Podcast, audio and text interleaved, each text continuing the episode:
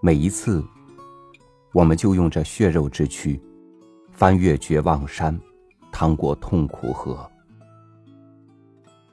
没有听友向我吐露他的难过时刻，我都想尽量的给他以安慰和鼓励。同时，我也想，他将在经受怎样的一番苦难洗礼后，冲天一喊，活出另一番样来。和您分享陈年喜的文章。如果平凡的世界有后续，大概就会这么写。选自散文集《活着就是冲天一喊》。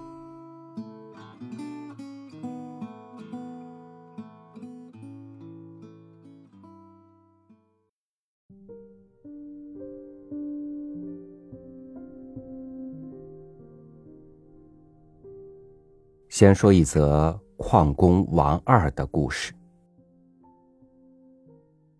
王二到底是哪儿的人，我也不大清楚，也用不着清楚，能搭伙就行。也确实，这老小子不错，能吃苦，脾气好，技术也好。这座山的石头硬的要死，掘进面儿。没有十个掏心孔拿不下来。王二大概也长不了我几岁，甚至并不长，就是个头比我高许多，接近一米九。这身高干巷道，真是活受罪。也不知道他的手艺是从哪儿开始学的，这些年是怎么熬过来的。爆破也是一个江湖。他在这个江湖上有些声名。最传奇的一个故事是，他在塔什库尔干时，一人独占五个来抢炸药库的坏人。坏人抢炸药库干什么？长什么样？谁都不知道。但坏人有多坏，大家看了王二大腿上的疤就知道了。据说当时一把鹰级沙刀刺进了他的大腿。故事原因无考，但刀是真的。刀无槽、银柄、铁钵、银浪，纹饰美过所有工笔雕版画。王二老是用它下班了削苹果，有时也削厨房的大白萝卜解渴。我用它偷偷削过脚指甲，真的是削甲如泥。老骨叉，是秦岭南坡河南灵宝段的一个山岔子，距华山不远。那天我从老家陕西来矿山，车过华山不久，就看到它了。外窄里阔，像一把打开的扇子，一些扇条的顶端接着天际，云蒸雾绕。每条扇肋上都有不等的矿洞，白花花的矿渣流出好远。像一排排鼻孔涕泪长流，远远望去却也好看。我那天到的时候，王二已提前到了三个月，他和他的两个伙伴三个月里掘进了三百米巷道，两个伙伴受不了石头的硬，骂骂咧咧的走了。那天王二劈头就问我：“你怕不怕石头硬？”我说我是石头，他老子不怕。其实我也怕，不怕是假的，我不怕，两只手的虎口怕。我又从王二手里接过大锤，小渣子显然有些吃不消了。我每扬一下锤，他就哎呦一声，那穿腔还带着童声的哎呦。和大锤碰撞铁蒿的声音搅在一起，有一丝说不出的苦涩味儿。那应该是若干年后一个成人才该有的味道。我扔了锤，对王二说：“不行了，崩了他。”王二扔了烟头，也说：“崩了他，崩了他。”就是在被穿的孔里填上少量的炸药，利用炸药爆炸形成的后坐力把铅杆拽出来。好处是省力，坏处是一根铅杆报废。这是万不得已的招数。记得我初到矿山时，一律使用的是 TNT 炸药。那玩意儿爆炸性大，毒性也大。初开始我还是架子车工，就是把爆破下来的矿石或毛石用架子车拉出去。滚滚烟尘里，和伙伴们装车、拉车，一趟又一趟。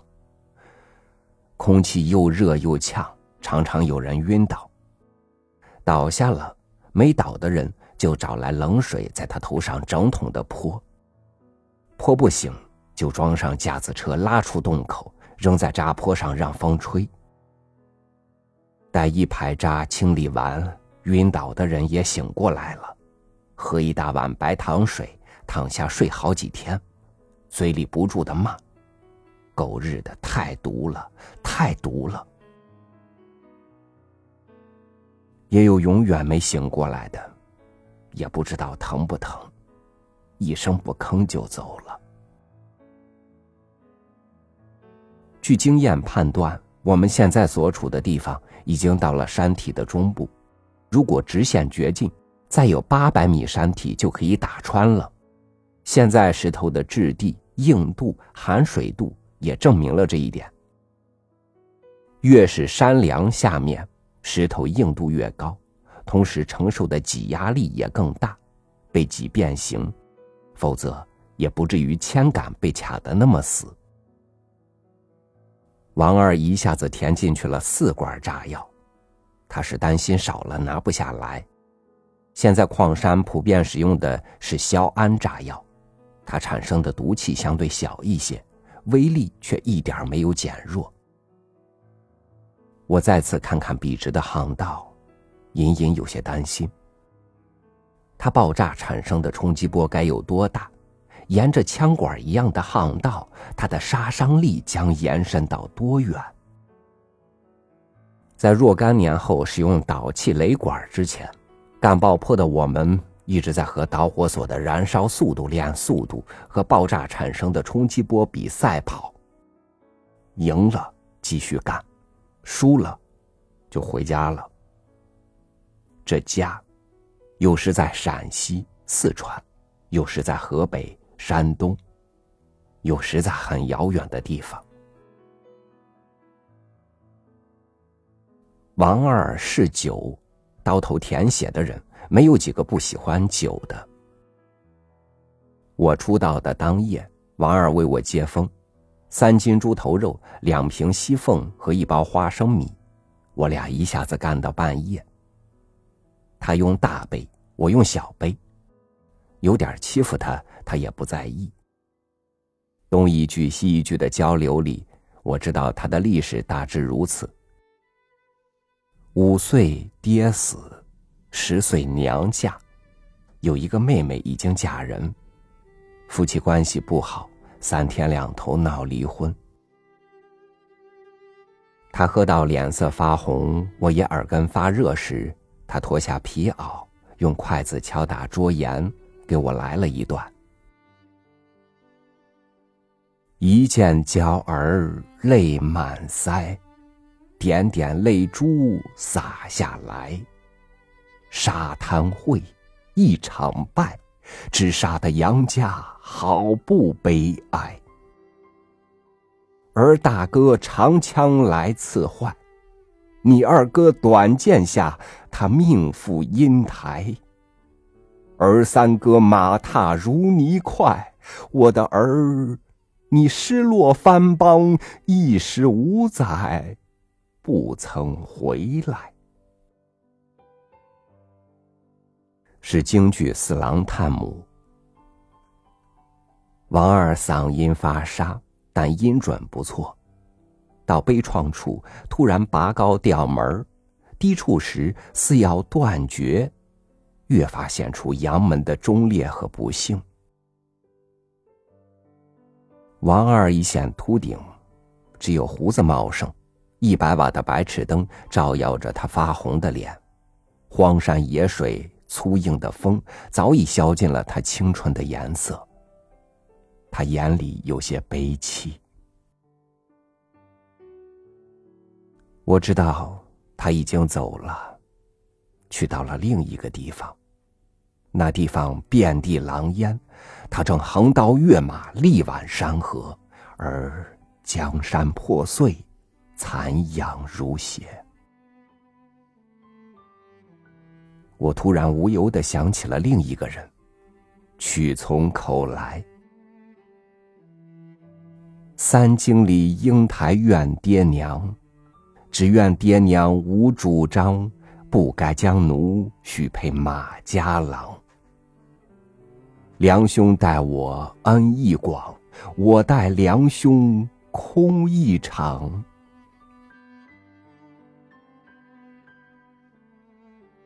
王二哥导火索用的小刀，却怎么也找不到了。他掏出打火机，点了十几下，也没点着导火索头。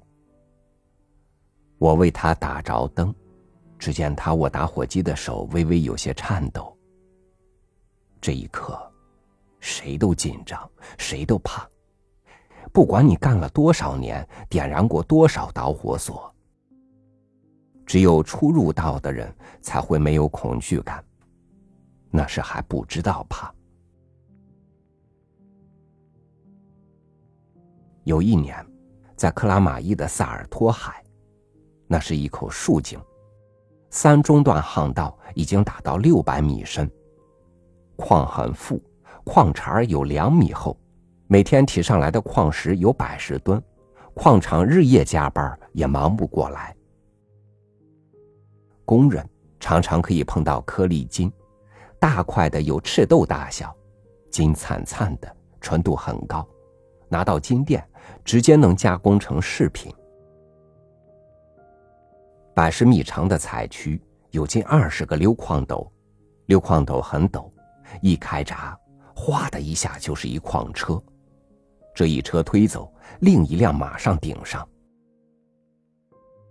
矿槽有一个问题，就是老堵，大块的矿石挤在一堆，都要下来，谁也不让谁。工人就用炸药包炸，用一根木棍包一个炸药包顶上去，点着，轰的一声，矿石就下来了。后来矿上有了规定，除了爆破工，别的人不能碰炸药。矿部就让爆破工下井值班。那天正是八月十五中秋节，中午干活，下午放假，吃月饼和红烧肉。差几车才够八十车，就让一个姓李的下去顶炸药包。他用打火机点导火索。点了十几下也没点燃，打火机受不了不发火了，就打电话上来让放一个打火机下去。打火机才放到井口吊斗上，下面轰的一声，上面的人下去一看，没见到人，只见汹涌的矿石已把通道堵死了，三班人日夜不停，扒通了巷道。见一个人完完好好的在里头坐着，他是缺氧死的。当时我在另一个矿口，离得不远，经常在一块打三代，总赢他的钱。老板赔了十万，也不知道为什么炸药包会自爆。其实我懂得，不是自爆。而是导火索内燃了，看着没有起火，其实内部已经燃烧。这是一种次品产品。有经验的人在不能确定导火索燃没燃时，会用手捏一捏，如果某节发热，那就是已经内燃了，得快跑。那是个假货遍地的年月，好多人命送在这类假货上。让你防不胜防。王二是死在我手上的，也是死在他自己手上。我不该不小心穿了孔，他不该把导火索弄得太短。我醒过来时，右耳再也听不见了。从此世上的许多话语，别人只能靠手来说出，我靠眼睛来听。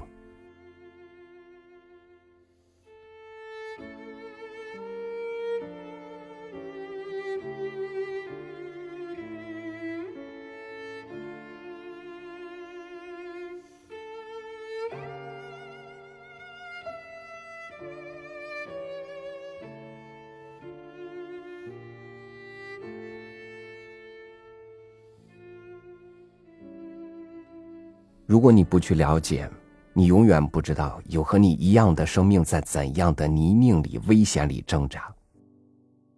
当我看到“冲天一喊”几个字的时候，仿佛已经有了血浪翻腾般的勇气。